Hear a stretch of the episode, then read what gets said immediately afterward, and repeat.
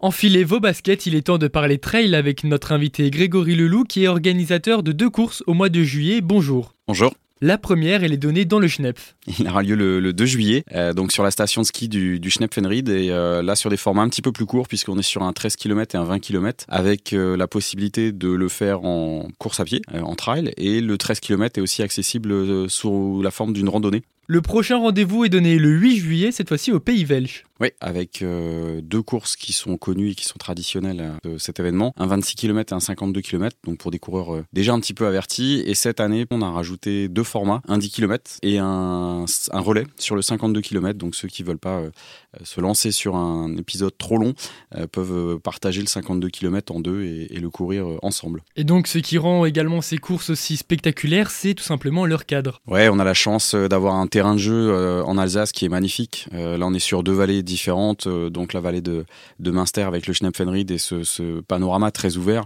De l'autre côté, euh, on, on, arrive sur la, vallée d'Orbay. Là aussi, des panoramas assez, assez incroyables, très verts.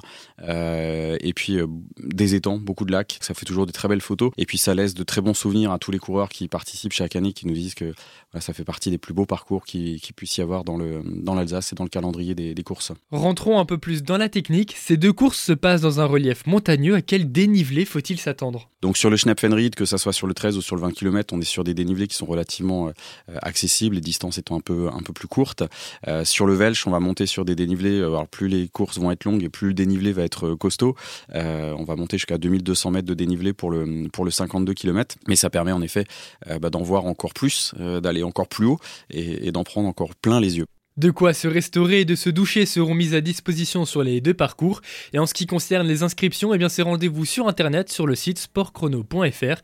Merci beaucoup, monsieur Leloup. Merci.